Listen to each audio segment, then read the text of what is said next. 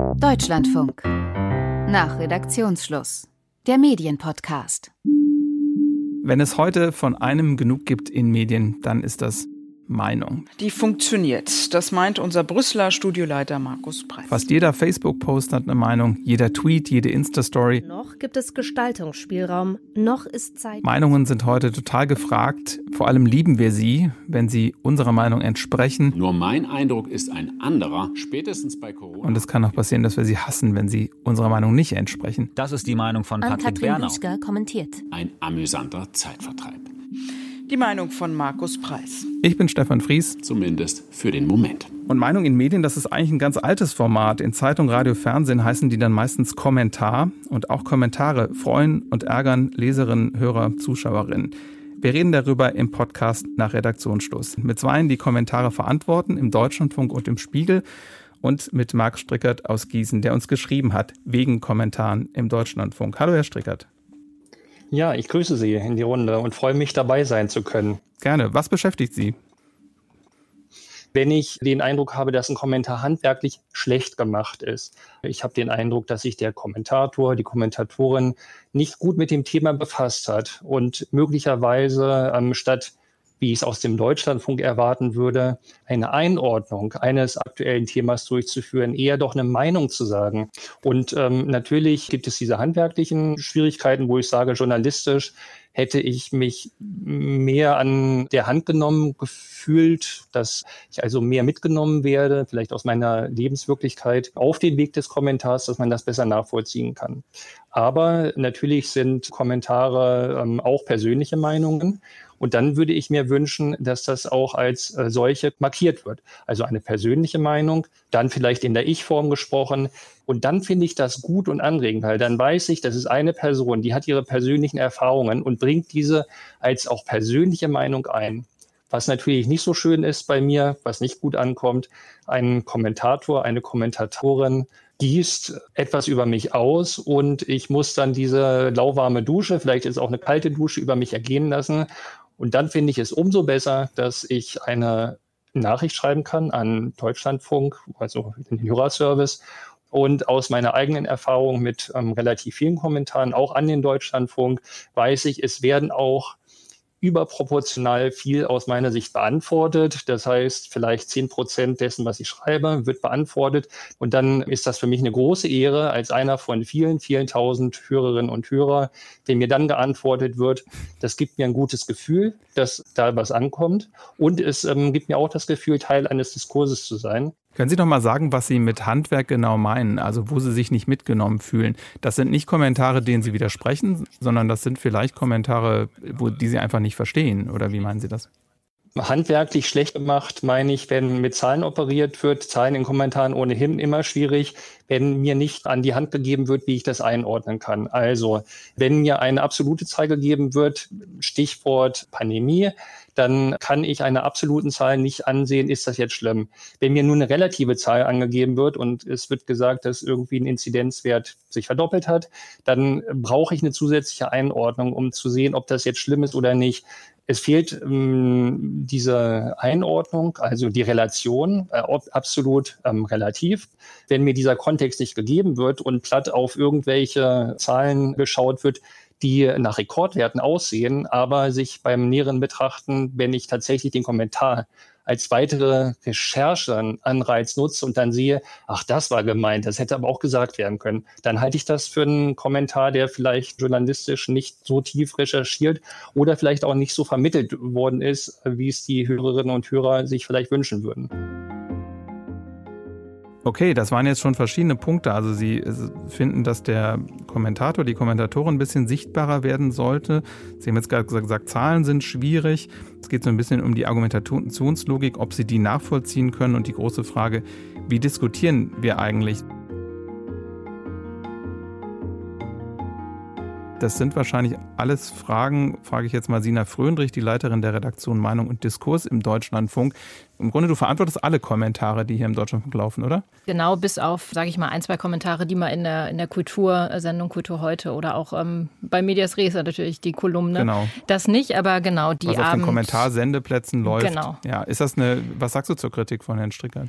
Ja, ähm, Herr Strickert, das sind total viele Punkte, die Sie jetzt angesprochen haben. Und ich nehme mal vielleicht das raus, bei dem wir, glaube ich, uns sehr nah sind. Und das ist äh, die Art der Argumentation. Sie haben ja gesagt, dass dass sie sich darüber ärgern, wenn vielleicht, formuliere es jetzt mal in meinen Worten, die Faktengenauigkeit vielleicht nicht so vorhanden ist oder dass da mit Zahlen dann hantiert wird, die nicht richtig im Kontext stehen. Unser Anspruch ist tatsächlich, dass jeder, der hier kommentiert, sich in der Materie auskennt und dass es eben, und das finde ich ist auch ganz wichtig, da unterscheiden wir uns mit diesem journalistischen Genre Kommentar eben auch von der Meinung. Es geht eben nicht darum, was mir als erstes in den Sinn kommt und was ich vielleicht als Meinung heraus aus dem Bauch heraus sagen würde, sondern es ist wichtig und es ist eigentlich ja, ja das, das Aushängeschild oder das Wesensmerkmal des Kommentars, dass er sich auf Fakten bezieht und dass wir eine faktische Argumentation haben, die dem Ganzen zugrunde liegt. Und da bin ich absolut bei Ihnen, dass es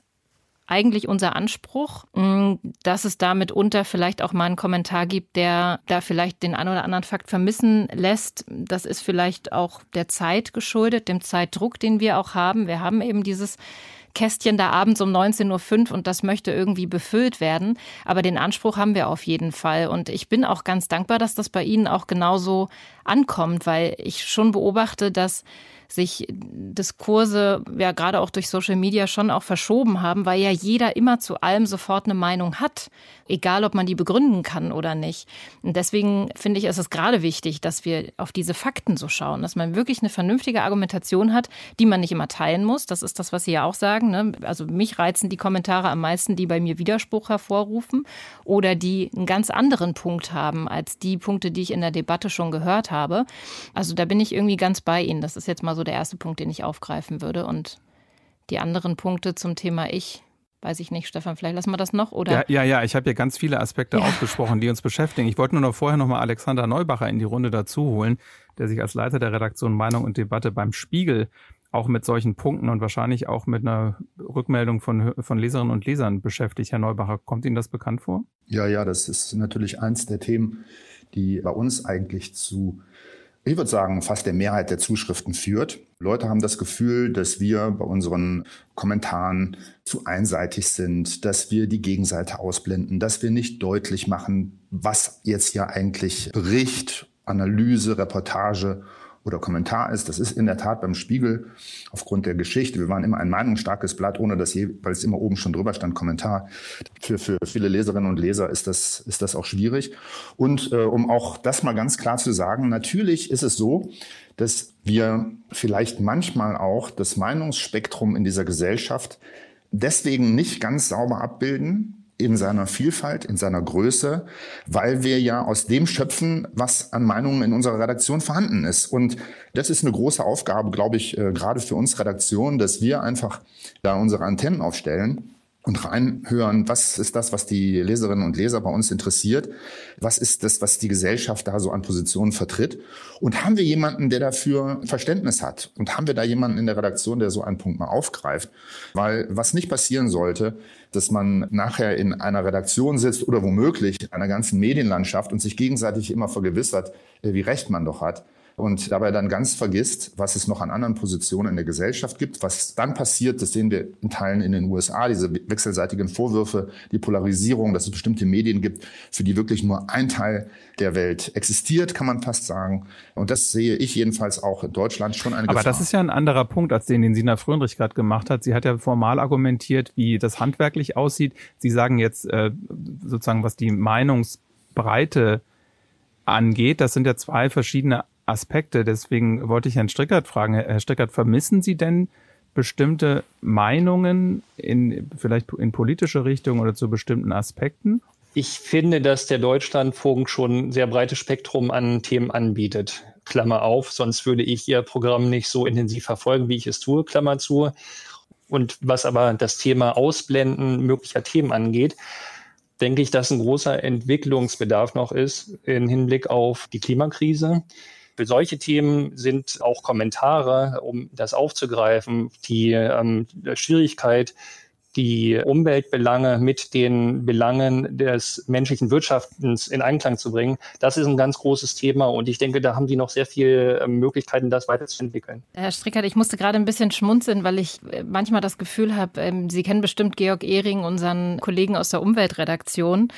Und ich finde, dass er sogar relativ oft bei uns kommentiert und auch ja eine klare Meinung hat zum Thema Klimawandel. Und auch wenn wir neue Berichte des Weltklimarates haben, dann heben wir das eigentlich auch immer noch mal auf diese Kommentarstrecke. Und ich habe manchmal schon schlechtes Gewissen, dass ich äh, schon wieder beim Georg Ehring auf der Matte stehe und sage, Mensch, Georg, das müssen wir doch heute irgendwie auch machen. Und die Ann-Kathrin Büsker, die geht auch in eine ähnliche Richtung. Also ich habe so das Gefühl, dass wir das schon immer noch im Blick behalten. Sie haben recht, mit dem Krieg in der Ukraine werden solche Themen dann mitunter auch mal verdrängt. Wir sind ja immer sehr schnell, aber wir versuchen zumindest in den Kommentaren doch nicht nur eine Meinungsvielfalt herzustellen, sondern auch eine Themenvielfalt und das abzubilden. Wie machen Sie das, Herr Neubacher? Ich glaube auch, dass wir sehr, sehr viel Klimaberichterstattung auf der Seite und im Heft haben und auch sehr meinungsstark. Ich finde auch, Herr Stricke, da haben Sie total recht. Das sollte sich durchziehen durch die Berichterstattung. Und deswegen sehe ich ehrlich gesagt auch gar nicht so sehr, dass jetzt zum Beispiel der Krieg in der Ukraine die Klimaberichterstattung verdrängt hätte. Im Gegenteil würde ich sagen, jeder Text, jeder Kommentar, der sich jetzt mit der Frage befasst, wie kommen wir durch den nächsten Winter? Was heißt es äh, mit der Energiekrise? Was bedeutet es, wenn ein Atomkraftwerk in der Ukraine jetzt unter Beschuss ist und so weiter?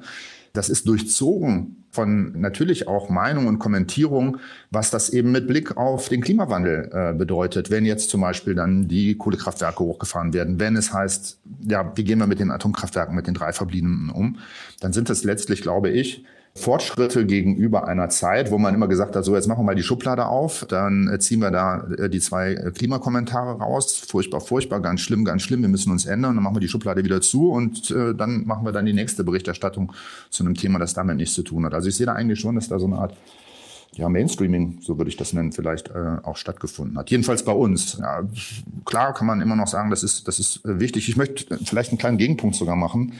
Ich habe manchmal das Gefühl gehabt, dass es in der, in der Klimadebatte auf der Grundlage, wir haben ein Klimaproblem, dann manchmal etwas zu wenig verschiedene Positionen gegeben hat. Also welchen Beitrag zum Beispiel auch Atomkraftwerke für das Klima leisten können, war eine Debatte, die in Deutschland lange so nicht geführt wurde. Äh, jetzt wird es plötzlich getan. Ich finde das interessant. Haben wir da womöglich eine Zeit lang nicht so richtig vielleicht einfach aus der ökologischen äh, Brille drauf geschaut und dass man vielleicht auch da für eine größere Vielfalt auch im Bereich der Kommentierung von Klimathemen auch ab sofort und künftig achten sollte, auch bei uns. Wer entscheidet denn überhaupt, was kommentiert wird und wird auch entschieden, in welche Richtung kommentiert wird oder beauftragt man da einfach jemanden, mach mal was dazu? Also bei uns in der Redaktion ist es so, dass wir morgens konferieren und zu dieser Konferenz gehen dann bei den Leuten, die sich um Meinungstexte kümmern, gehen dann Vorschläge ein oder wir reden miteinander oder wir sprechen in diesem Kreis. Und dann stellen wir ja fest, was ist heute irgendwie ein Thema, das die Leute bewegt, was ist irgendwie auch politisch gerade los. Und dann versuchen wir dazu einen Meinungsbeitrag zu organisieren, weil wir einfach doch inzwischen wissen, dass viele Leute, die den Spiegel lesen, auch spiegel.de lesen, gerne wissen, wie wir darüber denken. Das muss dann nicht immer deren Meinung sein, aber es gibt ein großes Interesse an diesen ganzen Dingen.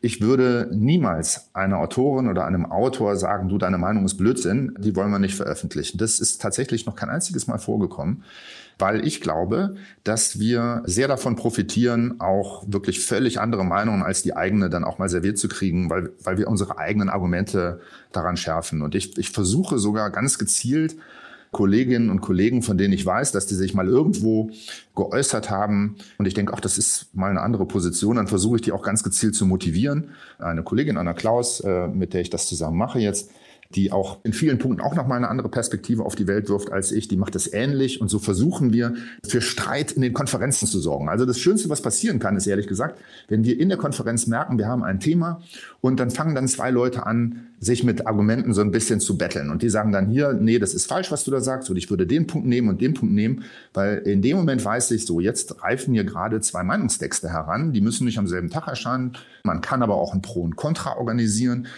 Oder man stellt eben hinterher fest, die eine Seite hat sich in dieser Auseinandersetzung dann plötzlich durchgesetzt, hat damit aber die eigene Position geschärft und dann haben wir vielleicht wirklich einen, einen super Leitartikel, hinter dem sich dann auch eine größere Zahl der Kolleginnen und Kollegen im Haus dann auch versammeln können. Sie haben ja viele Meinungsartikel auf äh, spiegel.de zumindest. Wie wichtig sind die für Sie?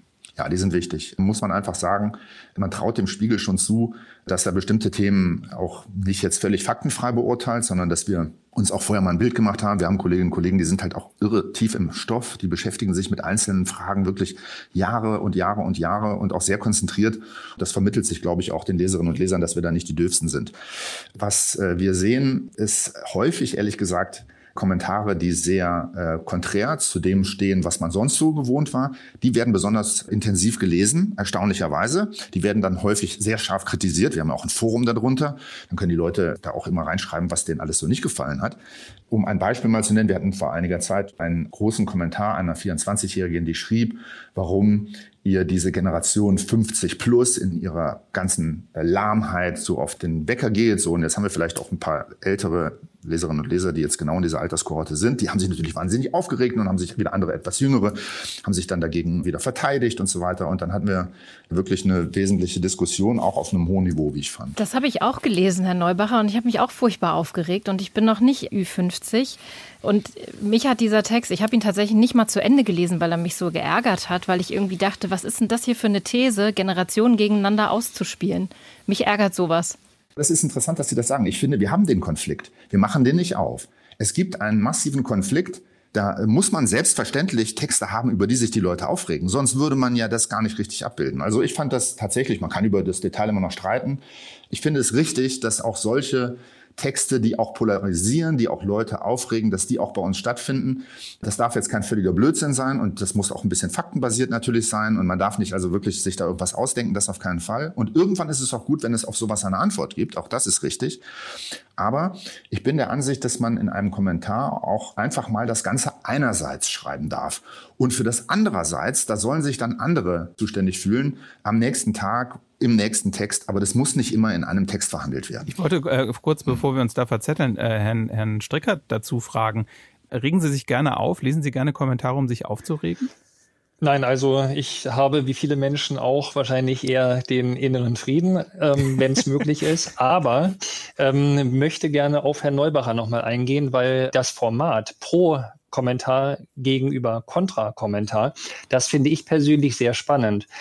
Das kann aus meiner Sicht äh, günstigerweise, aber an einem Tag oder in der gleichen Ausgabe erfolgen, nicht von dem gleichen Kommentator oder der gleichen Kommentatorin. Das Schöne ist, dass man auf die Art und Weise von unterschiedlichen Menschen Positionen bekommt. Und da ist mit Sicherheit etwas dabei, über das man sich vorher noch keine Gedanken gemacht hat und was das eigene Denken bereichert. Denn wenn ich nur auf der Pro-Seite bin, dann weiß ich eh schon, dann höre ich nicht mehr hin. Äh, wenn ich aber erst Pro höre und mich selber vertreten sehe und dann kommt noch ein Kontrakommentar und dann ist da noch was dabei, was ich sage, wow, das äh, stimmt auch wieder. Da habe ich noch nicht so drüber nachgedacht. Dann ist das schön. Manchmal ist es tatsächlich so in den äh, Kommentaren um 19 Uhr, dass hintereinander geschaltet sowohl ein Pro- als auch ein Kontrakommentar ist. Und tatsächlich gefällt mir dieses Format eigentlich so als Wechselspiel ähm, der Meinungen sehr, sehr gut. Ein Lob für dich, Sina. Wir machen das ehrlicherweise gar nicht so oft, weil wir nur diese drei Kommentare da abends haben und wenn wir dann zwei, eins pro Kontra machen, wir machen das äh, wechselweise, sage ich mal. Also, dass äh, Mittwoch ähm, vielleicht ähm, irgendwie die Meinung kommt und am Donnerstag äh, kommt dann die Gegenmeinung und am Samstag kommt vielleicht noch mal jemand von außen. Wir haben ja auch Gastautorinnen und Autoren und da kommt dann noch mal ein ganz anderer Aspekt davor. Also wir versuchen schon verschiedene Meinungen da zu Wort kommen zu lassen, aber die werden nicht immer direkt gegeneinander geschaltet, wie das ja beim Spiegel passiert. Aber es gibt ja auch nicht immer Pro und Contra zu einem auch Thema. Man kann ja auch irgendwie differenzierter denken und sagen, es gibt eigentlich vier, fünf, sechs Positionen, die sind ja dann noch schwieriger abzubilden. Ich überlege jetzt gerade, weil ich finde die Kommentare eigentlich immer am besten, wenn sie eine klare Position haben, weil mir das hilft, meine Meinung zu schärfen. Aber manchmal gibt es ja so eine klare Position gar nicht und so ein Autor, so eine Autorin laviert dann so ein bisschen rum und sagt, man kann sagen einerseits, andererseits. Und am Ende bin ich dann aber ratlos. Das ist ja dann auch ein handwerkliches Problem, oder? Also mir geht es auch so. Wenn, wenn ich einen äh, Kommentar höre und dann geht das einerseits und andererseits und dann müsste man noch und dann könnte man aber und am Ende kommt der Satz abzuwarten bleibt, dann denke ich, nö. Also, äh, der wird doch sofort so. rausredigiert, oder? So haben wir nicht gewettet. Das ist kein Kommentar. Also äh, solche Texte, die, die lasse ich auch nicht durchkommen. Also dann würde ich dann sagen, äh, das ist alles wahnsinnig interessant, aber das ist dann eben kein Kommentar, sondern ein analytisches Stück, für das ich würde sogar ja sagen, in der Mehrheit ja auch Platz ist im Heft und auf der Seite. Wir haben ja eigentlich viel mehr Geschichten und Texte und Beiträge, in denen es eben nicht darum geht, gleich zu sagen, wie man was zu finden hat. Mit dem Pro-Kontra-Kommentar, Herr Stricker, das, ich fand das interessant, dass Sie das auch nochmal hervorgehoben haben. Ich frage mich manchmal, ob wir tatsächlich als Medien nicht trotzdem etwas machen könnten, was wir vielleicht zu selten machen, nämlich einfach ganz sauber, ganz neutral alle Pro- und alle Kontra-Argumente fast schon tabellarisch untereinander aufführen und dann hinterher einfach die Frage stellen, so, und jetzt Schreiben Sie mal, äh, wenn Sie das jetzt hier gelesen haben, schreiben Sie mal, welches Argument fanden Sie denn jetzt am überzeugendsten?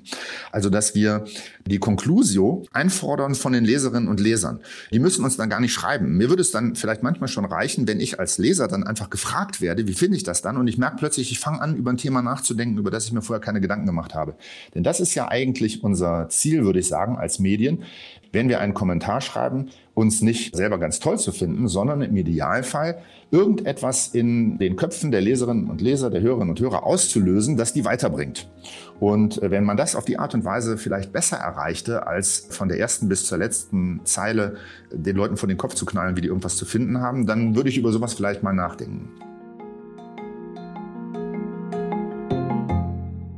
Aber das ist ja dann eigentlich, so wie Sie das beschreiben, ist das ja ein interaktives Format eigentlich, weil sie in, ins Gespräch kommen mit ihren Lesern. So wie das hier gerade, dieses Format. ja, in der Tat. Ich glaube, dass bei Meinung, gerade weil man auch eine Meinung eben manchmal auch haben kann, ohne dass man jetzt zu einem Thema schon gleich promoviert hat, dass da auch Leserinnen und Leser wahnsinnig wichtig sind. Dass es interessant ist zu hören, wie sehen die die Dinge, dass da auch Expertise vorhanden ist und dass sich gerade das Format Kommentar und Meinung sehr, sehr gut eignet, um in einen Austausch zu kommen und dann auch letztlich Zeitungen und Medien auch zu befruchten von außen, einfach weil man sich dadurch Expertise reinholt. Aber im Grunde machen Sie das ja auch, Herr Strickert. Ne? Das heißt, wenn Sie Mails schreiben an den Deutschlandfunk unter Bezugnahme auf Kommentare, dann kommentieren Sie ja sozusagen auch wieder mit. Ja, über diesen ähm, Zusammenhang habe ich auch schon nachgedacht, dass ein Kommentar auf einen Kommentar ja schon eine erste Form der Interaktion ist der mir auch wichtig ist. Einerseits hatte ich gesagt, ja, ähm, es werden einige der ähm, von mir geschriebenen Zuschriften dann auch beantwortet, was dann für mich immer ein äh, besonderer Tag ist, wenn ich dann sehe, aha, der Deutschlandfunk hat zurückgeschrieben, ähm, eine bestimmte Person, die ich angesprochen habe, hat nochmal ergänzend zu dem Radiokommentar einen ergänzenden Text geschrieben. Aber das ist natürlich ein sehr, sehr exklusiver Zugang zu Menschen, die im Journalismus arbeiten, weil die Zeit, die einfach kaum da ist. Aber ähm, dadurch, dass Interaktion so wertvoll ist und natürlich auch schwer in den journalistischen Alltag zu integrieren ist, wäre es dennoch für viele Hörerinnen und Hörer natürlich eine gute Möglichkeit, ihnen dann auch zurückzuspiegeln, was ihnen auf der Seele liegt, diese Rückmeldung, dieses Zwiegespräch mit den Hörerinnen und Hörern, wie das zu organisieren ist. Jetzt so ein Format, was wir im Podcast heute haben, ist total gut, aber in Wirklichkeit ähm, ist natürlich in einer Radiowelt, wo ich ein serielles Programm habe, diese Möglichkeit nicht so gegeben, weil das eine Thema das andere ablöst. Und wenn ich dann drei Wochen, nachdem ich einen Kommentar gemacht habe, eine Hörerzuschrift vorliegen habe und ich darauf antworte, dann ist schon wieder ein anderes Thema da. Ja, ich wollte noch mal gerade fragen, weil diese Hörerrückmeldungen nicht nur von Ihnen, sondern auch von anderen kommen ja bei Sina Fröndrich an. Da kommen weitere Kommentare rein, die man eigentlich in die Debatte einspielen könnte. Was, was macht ihr damit? Ganz unterschiedlich, ja. Also erstmal setzen sich die Autorinnen und Autoren damit auseinander und die Antworten kriege ich dann auch nicht immer. Manche Antworten übernehme ich auch. Es sind auch nicht alle Rückmeldungen so differenziert und äh, freundlich wie das, was Herr Strickert schreibt. Also wir kriegen auch natürlich irgendwie Dinge, die kann man ehrlicherweise auch nur in den Papierkorb tun, weil sie platt sind und weil sie nicht wirklich auf Austausch aus sind. Aber das, was, was konstruktiv ist und was wirklich auch berechtigt ist, das nehmen wir uns hier schon auch an. Ich finde das total wichtig. Also ich meine, für wen machen wir Programm, ja? Also das äh, sind äh, Herr Strickert und alle da draußen, die uns hören und den Rundfunkbeitrag zahlen. Also für mich ist völlig klar, wir machen das Programm für die Leute da draußen und wollen befähigen zum Diskurs. Das ist, finde ich, das, was wir mit den Kommentarstrecken machen. Und wir haben ja Hörerbeteiligungsformate, die haben wir natürlich auch. Wir haben ja gerade bei so einer Sendung wie Kontrovers geht es ja auch um so zugespitzte Fragen wie Atomkraft verlängern jetzt ja oder nein. Und da kommen die Leute ja auch in der Sendung dann selbst zu Wort. Aber würdest, würdest du dir noch mehr Meinungsflächen wünschen, damit man vielleicht noch mehr Positionen zu einem Thema abbilden kann? Weil wir jetzt eben über diesen Kommentarplatz um 19.05 Uhr gesprochen haben, wo es drei Themen gibt. Wäre es vielleicht sinnvoller, weniger Themen zu machen und mehr Meinungen zu einem Thema? Also so wie Herr Neubacher das aufgeschlüsselt hat, ja, diese Idee mit, wir nehmen mal alle Argumente, die für die Pro-Seite sprechen und alle Argumente für die Kontraseite sprechen. Da reden wir am Ende über eine Faktensammlung. Und das befähigt ja jeden, der sich das anguckt. Also ich freue mich ja auch über jeden Erklärtext, in dem nochmal äh, Fakten zusammengesammelt werden. Und das ist ja ein Kommentar am Ende auch. Er argumentiert ja auch mit Fakten. So. Und je mehr Fakten wir in Debatten haben, die ich auf Twitter und in Social Media generell oft vermisse, da könnte ich mir schon vorstellen, klar, ich wäre wär ich für eine Redaktionsleiterin, wenn ich sagen würde, ich möchte nicht mehr Flächen haben. Klar, auf jeden Fall. Vielleicht eine Sache, die mir auch in den Sinn kommt ähm, zum Thema, was äh, Sie gerade genannt hatten, Fakten sammeln, organisieren. Und ähm, auch Herr Neubacher hat ja gesagt, dass man innerhalb eines Textes äh, wie so eine Art Tabelle Pro und Contra gegenüberstellen kann. Da muss ich gestehen, da wäre ich nicht ganz der Freund davon. Das mhm. liegt daran, dass ich aus der Wissenschaft den Eindruck gewinne, dass die reinen Fakten äh, erstmal vielleicht den faktenorientierten Menschen eine gewisse Orientierung bieten, aber ich höre auch gerne einen Kommentar, der mich mitnimmt. Und da ist ja mehr als nur Fakten, sondern wie ist es geschrieben? Wenn es ein Radiokommentar ist, habe ich dann auch noch die Art und Weise, wie es vorgetragen wird. Das heißt, dieses Abholen in gewisser Weise auf einer emotionalen Ebene, die dann natürlich auch die Gefahr einer Manipulation möglicherweise birgt, ist aber auch ein ganz wichtiger Zugang zu den Menschen. Und drum ist das nicht nur der Faktenaspekt, sondern auch, ähm, wie sieht ein guter Kommentar aus? Also ich muss jetzt nicht unbedingt in die Radioandachten schauen, aber da gibt es Arten, Dinge zu vermitteln, die mich anders mitnehmen als beispielsweise nur die Sammlung von Fakten. Denn damit bewirke ich erstmal nicht so viel. Das heißt, die Menschen müssen bewegt werden und mitgenommen werden. Und ich denke, das möchten auch viele, wenn sie Kommentare hören. Aber darf ich mal eine provokante Frage reinwerfen. Ähm, gerade dem öffentlich-rechtlichen Rundfunk, der sich ja viel stärker um Ausgewogenheit bemühen muss, als private Medien das müssen, wird dann immer vorgeworfen, äh, wir kommentieren zu sehr vielleicht insgesamt in eine Richtung. Und ähm, als Rückmeldung auf einen Kommentar bei uns im Programm kam auch äh, ein, ein Tweet, in dem es hieß, Generell sollten Kommentare im öffentlich-rechtlichen abgeschafft werden. Diese zu oft moralisierenden Oberlehrerauftritte haben keinen informationellen Mehrwert.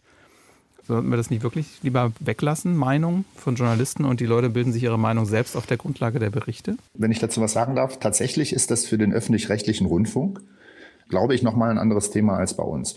Vom Spiegel, von der Zeit, von der Bildzeitung, von der FAZ und so weiter wird jetzt nicht zwingend erwartet, dass wir alle Leute da zufrieden machen mit unserer Position. Da werden wir sagen, na ja, wer, wer halt irgendwie findet, das ist zu links oder zu rechts, der kauft halt was anderes.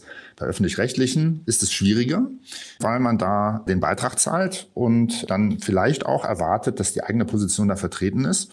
Um das konkrete Beispiel, glaube ich, der letzten Tage mal zu nennen, da gab es einen Tagesthemenkommentator, der sich sehr häufig zu energiepolitischen Fragen in der ARD in den Tagesthemen dann geäußert hat, sehr meinungsstark. Und es kam heraus, der hat eine Funktion bei den Grünen in Nordrhein-Westfalen. Da ist er jetzt da nicht der große Wortführer, sondern macht er irgendwas mit der Kasse oder so. Aber da kann man sich tatsächlich dann die Frage stellen, ist es okay, wenn jemand, der bei den Grünen sehr engagiert ist, wenn der dann in den Tagesthemen dann zu grünen Themen kommentiert und das kein Zufall, natürlich mit einer, mit einer eher grünen Meinung dann auch vertritt.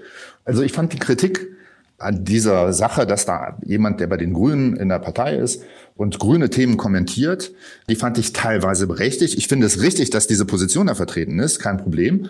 Aber ich glaube, die dann alleine stehen zu lassen, ohne eine andere Position zu präsentieren, ist äh, für den öffentlich-rechtlichen Rundfunk schon schwierig. Womit wir bei einem Punkt sind, den Herr Strickert vorhin auch gemacht hat, der eigentlich mehr über die Person des Kommentators, der Kommentatorin erfahren will und sagt, ich muss ja eigentlich, um die Meinung einschätzen zu können, ein bisschen mehr über ihn oder über sie wissen.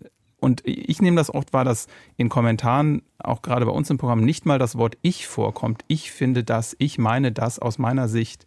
Wir versuchen das irgendwie zu umschiffen, ne?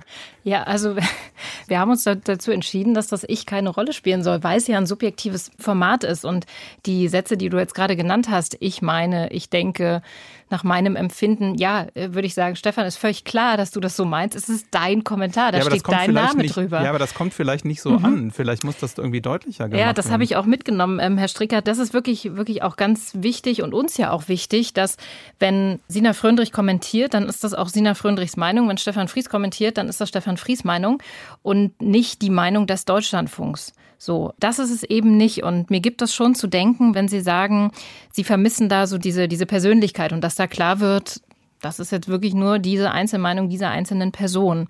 Das gibt mir schon zu denken, weil wir eigentlich sagen, ja, es ist ein subjektives Format, da brauchen wir das Ich eigentlich nicht. Ja, dazu kann ich gerade was sagen, weil ein Kommentar ist nicht notwendigerweise eine Meinung. Ein Kommentar kann ja ähm, sachlich ähm, etwas einordnen und da spielt der Kommentator nur insofern eine Rolle, dass klar sein sollte, dass er sich mit dem Thema gut auskennt.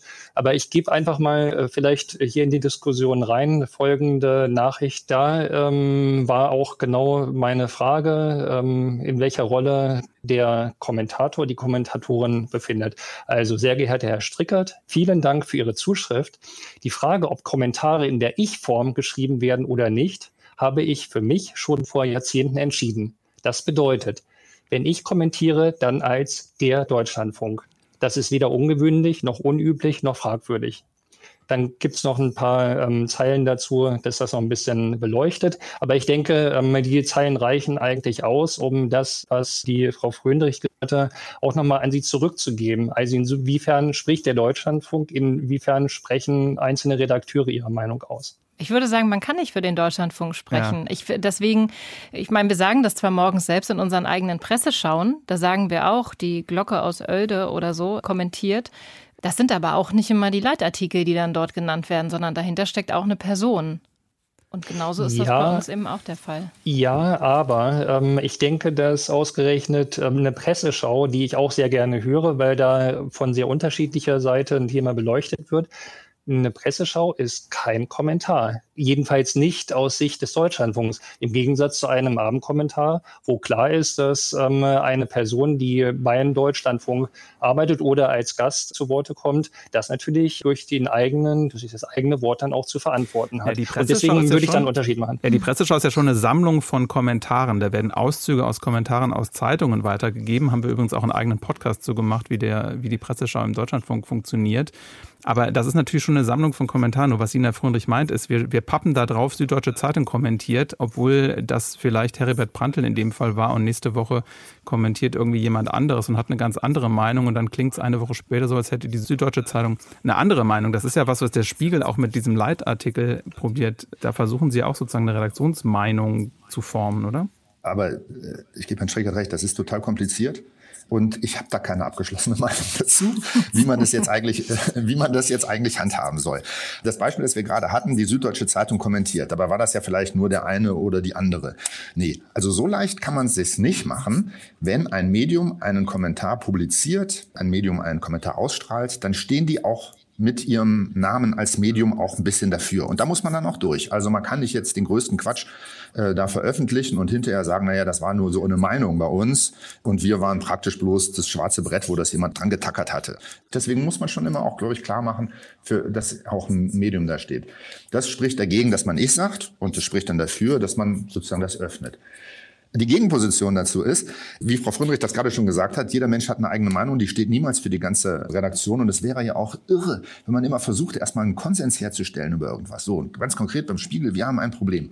Wir haben vorne einen Meinungstext, der heißt Leitartikel. Da steht nicht Kommentar oder Essay oder sonst was drüber, sondern Leitartikel. Und da steht ja irgendwie mit dem Wort leiten, da steht ja auch schon so ein bisschen so oder gleich die Vorstellung im Raum, das ist wie so ein Leitstern, zu dem man dann aufschaut als Leser oder auch als Redakteurin oder was auch immer beim, beim Spiegel. Und da muss man sich dran orientieren. Und ich kann nur mal verraten, das sind Diskussionen, die enden nicht damit, dass wir alle sagen, top, jetzt haben wir es, alle einer Meinung. Das funktioniert nicht. Und dann haben wir dann äh, am darauffolgenden äh, Montag, wenn dann Redaktionskonferenz ist, auch jedes Mal eine Debatte darüber, ja, hat das denn jetzt wenigstens so ein, ein Gutteil der Redaktion wiedergegeben? War wenigstens das sagen wir so halbwegs im Konsens, dass man sagt, da kann man sich dann hinterher versammeln? Und das sind lange Diskussionen und ich denke oft drüber nach, ob es vielleicht besser wäre zu sagen, wir, wir, wir nennen das auch nicht mehr Leitartikel, wir nennen das Meinung und wir schreiben auch die Person, die das geschrieben hat, ein bisschen prominenter oben drüber mit Bild und nicht unten drunter ganz klein, damit man auch wirklich weiß, das ist eine Person und diese Person darf dann auch mal ich sagen, um klarzumachen, ich stehe nicht fürs, fürs Medium, sondern ich stehe nur für mich.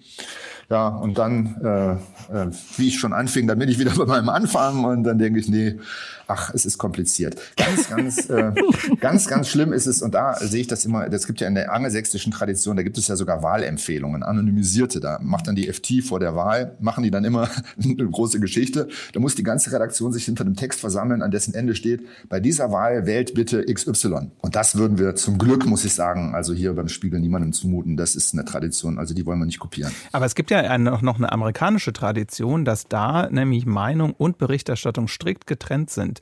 Also dass dieselbe Person nicht beides machen darf, um ganz klar zu differenzieren. Ist das eine gute Lösung? Weil ich frage mich immer einerseits, da müssen sich zwei Leute tief ins Thema einarbeiten.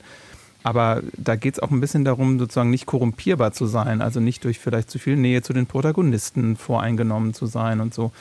Ist das eine Lösung für welches Problem auch also immer? Also wir haben, unsere Redaktion ist leider nicht groß genug, um äh, zwei Experten zu einem Thema aufzubieten, wo dann die eine so immer sagt, nee, ja. Da kann ich leider jetzt keine analytische Geschichte und kein Interview zu führen, weil ich muss ja noch einen Kommentar schreiben. Also diese Trennung kriegen wir nicht hin.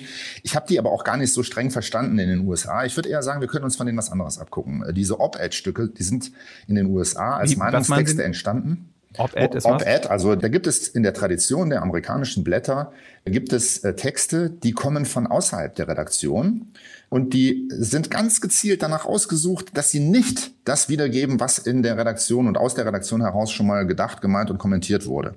Und das organisatorisch Interessante daran ist, dass diese Seiten häufig auch dem Zugriff der Chefredaktion entzogen sind. Die kann also nicht sagen, nee, also das wollen wir bei uns nicht haben. Das wird entsprechend gekennzeichnet. Da steht oben drüber, auf diese Seite hat die Chefredaktion leider nur sehr begrenzten Einfluss. Und da können sich dann tatsächlich Leute auch äußern und austoben, die wirklich mal eine andere Position vertreten. Ich finde das auch interessant, weil das ja am Ende auch dazu führt, dass man zur Beteiligung anregt und dass man das eigene Blatt öffnet und nichts tut Redaktionen besser, als ab und zu mal das Fenster aufgibt zu machen und die Tür aufzureißen und mal ein bisschen frischen Wind reinzulassen. Ich habe jetzt gerade noch mal eine andere Frage, Herr Strickert weil das für uns ja auch toll ist, unsere Arbeit äh, mit Ihrem Eindruck auch zu spiegeln und wird nochmal das aufgreifen, was Stefan vorhin angesprochen hat, diesen Tweet, dass Kommentare ja eigentlich auch verzichtbar sind, weil die so oberlehrerhaft ähm, daherkommen. Das ist nämlich eine Frage, die mich immer wieder umtreibt. Ich fasse das immer einfach platt zusammen unter Blame Game. Also wie viel draufhauen in Kommentaren ist eigentlich förderlich und wie viel äh, Lösungen sollten Kommentare eigentlich auch anbieten und wo sind da die Grenzen erreicht? Das würde mich mal interessieren, wie Sie das so wahrnehmen oder was Sie da auch für eine Erwartung eigentlich haben. Einerseits halte ich es für ähm, sehr wichtig, dass äh, die Menschen ein Angebot erstmal bekommen, natürlich von den Medienmachern. Das sind Sie in dem Fall. Die Oberlehrerhaftigkeit, die ergibt sich natürlich in der Art der Vermittlung. Das ist äh, die Art und Weise, wie die äh, Sätze vielleicht formuliert werden. Vielleicht darf auch mal eine Frage eingeschmissen werden, äh, in dem Sinne unter der und der Annahme, dass dadurch verwischt man vielleicht ein bisschen die Stringenz eines Kommentars. Aber ich finde, das zeigt, dass die Menschen, die einen Kommentar schreiben, sich vielleicht auch nicht so hundertprozentig sicher sind und Denkszenarien anbieten und die Menschen, die das hören, auch einladen, ähm, vielleicht bestimmte Gedankengänge mitzumachen, sich dem aufzuschließen und darüber auch über die eigene Position nachzudenken. Klar, wenn mir einer oberlehrerhaft sagt, so und so ist es, das regt zum Widerspruch an, gerade wenn es Gründe gibt, die dagegen sprechen, dann muss ich schnell wieder einen Kommentar in den Deutschlandpunkt schreiben, dass mir der Kommentar nicht gefallen hat.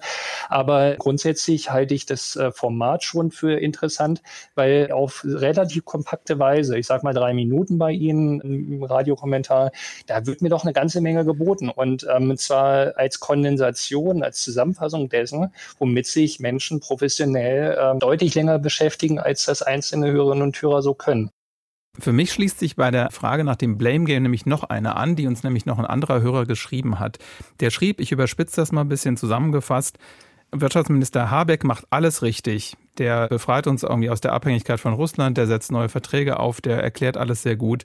Jetzt macht er einmal einen Fehler mit der Gasumlage und wird niedergeschrieben. Also 90 Prozent richtig, 10 Prozent, jetzt ist er fällig und jetzt machen ihn alle fix und fertig. Deswegen ist ein bisschen die Frage auch, wie viel Lob ist denn überhaupt erlaubt in so einem Kommentar? Wie setzt man das ins Verhältnis, ohne dass man sich der Gefahr aussetzt, gleich als zu regierungsnah gebrandmarkt zu werden. Vielleicht, Herr Neubach, haben Sie sowas mal diskutiert? Wie viel Lob erlaubt ist? Ja, also ich finde auch, das kann man häufiger mal in Betracht ziehen, dass wenn, wenn äh, Dinge einfach gut gelaufen sind, dass man auch einfach mal schreibt, dass sie gut gelaufen sind und dass man das mal sagt. Es ist aber, glaube ich, eigentlich nicht unsere Aufgabe. Wir, wir stehen auch nicht morgens auf und schreiben einen Kommentar, was das gestern wieder für ein toller Tag war, dass so viele Verkehrsampeln reibungslos in Deutschland funktioniert haben sondern wir schreiben dann über den einen Unfall, der an der Kreuzung passiert ist, wo die Ampel nicht funktioniert hat. Und das ist auch richtig so, weil wir müssen nicht jeden Tag schreiben, was hier alles funktioniert und dafür jemanden loben. Dafür sind die Medien äh, nicht da, sondern um auf Missstände aufmerksam zu machen. Das ist unsere, würde ich sagen, jetzt mal zentrale Aufgabe. Im Fall von Robert Habeck 9010, ja, interessante Position. Ich würde sagen, auch hier in der Redaktion gibt es einige Leute, die finden nicht, dass Robert Habeck zu 90 Prozent alles richtig gemacht hat und nur zu 10 Prozent falsch. Die würden dann sagen, der ist inzwischen bei 50-50 oder das ist sogar schon gekippt. Und das ist dann aber ja genau der Inhalt eines Kommentars, dass man das dann mal begründet, warum man findet, dass aus jemandem, der ganz oben war, jetzt plötzlich unten ist, warum das berechtigt ist. Ich persönlich finde aber, dass dahinter etwas wirklich Richtiges steckt, nämlich, dass man, bevor man mit der ganzen Wucht, die man auch manchmal braucht als Kommentator, man muss ja irgendwie auch mal klar sagen, was man findet, sich auch manchmal dann was trauen, was zu sagen, was auch andere Leute nicht gut finden und so weiter, dass man das nicht einfach so raushaut, sondern dass man sich dann einmal kurz gedanklich zurückzieht und sich fragt, das, was ich hier gerade schreiben will. Ich gehe mal in die eigene Opposition. Ich werde mein eigener Gegner, mein eigener Kritiker. Bin ich mir wirklich total sicher, dass das alles so richtig ist? Bin ich mir wirklich sicher, dass das hier stimmt und auch in der Absolutheit stimmt, so wie ich das hier vielleicht gerade machen will? Und dass man diesen einen Gedanken einbaut, bevor man da was kommentiert, das finde ich total wertvoll und wichtig. Und das verhindert ehrlich gesagt relativ oft, dass man auch in Kommentaren einfach manchmal so ein bisschen maßlos ist in der Formulierung und völlig überdreht. Denn das ist dann auch nicht mehr glaubwürdig, wenn man, wenn man so an der Sache vorbeiläuft. Danke, Herr Neubacher. Vielleicht von meiner Seite, ich äh, gehe da voll mit. Diese Selbstkritik hilft, glaube ich, auch einen Vertrauensgewinn bei den Hörerinnen oder Lesern in Ihrem Fall äh, zu bekommen, weil ich, wenn ich merke, dass sich ein Mensch eine bestimmte Position abgerungen hat, vielleicht äh, in Anführungsstrichen damit gekämpft hat. Und wenn ich als Konsument von solchen Medienprodukten sehe, da hat sich einer wirklich Gedanken gemacht und versucht, sich so ein bisschen auch in die Hörerschaft oder ins Publikum reinzuversetzen, dann ist da schon eine gewisse Vertrauensbasis da. Und dann bin ich, glaube ich, auch eher geneigt, so einen Kommentar wohlwollend zu bedenken. Und dann findet bei mir auch was statt, äh, in dem halt äh, tatsächlich Denkprozesse angestoßen werden. Und aber eine Person, wo ich nicht den Eindruck habe, ähm, dass das passiert, bewirkt bei mir auch nicht so viel. Ich stimme Ihnen dazu. Äh, ich finde aber, das ist eigentlich journalistisches Handwerk, dass wenn ich einen Kommentar schreibe, dass ich mir die Gegenargumente auch angucke und mich damit beschäftige und dann sie vielleicht auch widerlege oder sage, warum ich dem Argument in dem Zweifel dann nicht folgen kann, finde ich, ist eigentlich Basis des Kommentierens. Ich will nochmal zurückkommen auf das, was Sie gesagt haben, Herr Neubacher, zum Thema Missstände und zu den Ampeln. Also ja, wir müssen auf Missstände aufmerksam machen und auch Fehler benennen. Ich frage mich nur, oder ich denke eigentlich, ich frage mich das eigentlich nicht, wir müssen auch Lösungen anbieten. Das heißt, dann eben auch fragen, warum diese 99 Ampeln da alle funktionierten und die eine funktionierte nicht und was hätte denn da anders laufen können oder dass man sowas dann eben in Zukunft äh, verhindert, dass diese eine Ampel da nicht eine falsche Ampelschaltung hat. Ich möchte die Frage in den Raum werfen, was passiert, wenn wir in den Kommentaren nur noch draufhauen und nur noch kritisieren, ohne in einem Kommentar vielleicht auch anzubieten, was die Alternative sein könnte? Sorgen wir dann nicht dafür, dass die Leute vielleicht auch abschalten und sagen, das ist mir alles zu negativ? Ich würde da jetzt keine Gegenrede zu Ihnen halten. Also das, äh, ich weiß es nicht, äh, um es mal klar zu sagen, ob das gut ist, konstruktiv zu sein oder nicht. Mein Gefühl, wenn ich Kommentare höre, die dann hinten raus äh, dann so konstruktive Ansätze verfolgen, das ist ja dann meist der Weg. Da sagt man erst, also das ist furchtbar und das ist passiert und was jetzt zu tun ist, kommt dann immer so, mhm. manchmal etwas anderer Formulierung und dann geht's los und dann merke ich, ja, ja, predige doch in der Kirche am Sonntag. Das wirkt dann oft so, so belehrend, äh, oberlehrerhaft, war gerade, äh, Herr Stricker hat das Wort ja schon verwendet, manchmal auch aktivistisch. Und das ist oft etwas, das mich dann als Hörer oder Leser einer, einer Meinung dann gar nicht so sehr überzeugt, sondern dass ich dann so denke, ja, also auf den paar Zeilen, die dir jetzt zur Verfügung stehen, jetzt noch mal schnell ein neues Energiesystem entwerfen oder mal schnell den Israel-Palästina-Konflikt lösen. Nee, reicht mir, wenn du mir sagst, was gerade schiefgegangen ist. So, also da wäre ich sehr viel bescheidener in meinen Ansprüchen an die Meinung. Ich wollte zum Schluss noch mal fragen, was jeder mitnimmt aus der Debatte, die wir sicher noch viel länger führen könnten. Herr Strickert, ich frage Sie zum Schluss, weil Sie hier auch das erste Wort hatten und sich bei uns gemeldet haben und frage zuerst mal Herrn Neubacher, was nehmen Sie aus dieser Runde mit, vielleicht aus aus dem, was Herr Strickert gesagt hat, dem, was Frau Fröhlich gesagt hat, den paar wenigen Gedanken, die ich eingeworfen habe. Von Herrn Strickert nehme ich vor allen Dingen mit oder auch aus der ganzen Diskussion, wir brauchen mehr Pro-Kontra-Formate, vielleicht auch wirklich direkt gegeneinander gestellt, nicht so am nächsten Tag oder bei uns die nächste Woche, wenn die einen das schon wieder vergessen haben, was da war. Nee, also tatsächlich vielleicht wirklich abbilden, es gibt die eine und die andere Seite und dann präsentiert man beide Positionen und dann können die Leute sich hinter ihren Teil denken und sich für die eine oder andere Seite entscheiden. Das hat Herr Strickert gesagt, das finde ich sehr überzeugend. Ich denke jetzt nochmal über das, das Ich im Kommentar nach und was ich aber doch auf jeden Fall mitnehme, ist, dass ich nochmal darüber nachdenke, wie wir in die Diskussion nachträglich nach einem Kommentar mit Hörern wie Herrn Strickert vielleicht auch nochmal ausbauen können, weil das ist ja genau das Ziel, Debatten dann am Ende auch zu führen. Ja, also ich finde, Kommentare sind zunächst mal ein gutes Training, um zu lernen, Widersprüche auch auszuhalten und vielleicht ja auch ein Kaffeeersatz, um den Puls mal nach oben zu bringen, wach zu werden, mitdenken zu können.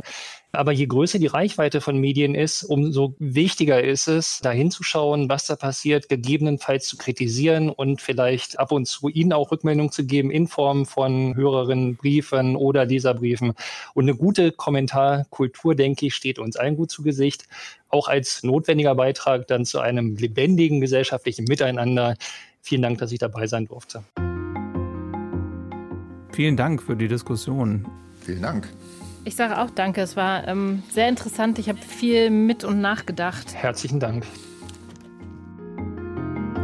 Wir haben gesprochen über Meinung in Medien mit unserem Hörer Marc Strickert aus Gießen, mit Sina Fröndrich, Leiterin der Redaktion Meinung und Diskurs im Deutschlandfunk und Alexander Neubacher, Leiter der Redaktion Meinung und Debatte beim Spiegel. Ich bin Stefan Fries, Produktion Sandro Schröder. Und jetzt haben Sie vielleicht auch eine Meinung zu dieser Debatte oder vielleicht zu irgendeinem anderen Medienthema, die Sie gerne mit uns teilen können und schreiben an nachredaktionsschluss.deutschlandfunk.de, gerne direkt Telefonnummer dazu schreiben. Und dann kommen Sie mit Ihrer Kritik an Medien oder mit Ihrer Meinung zu was auch immer, was in Medien passiert, bald auch hier im Podcast vor. Danke und tschüss.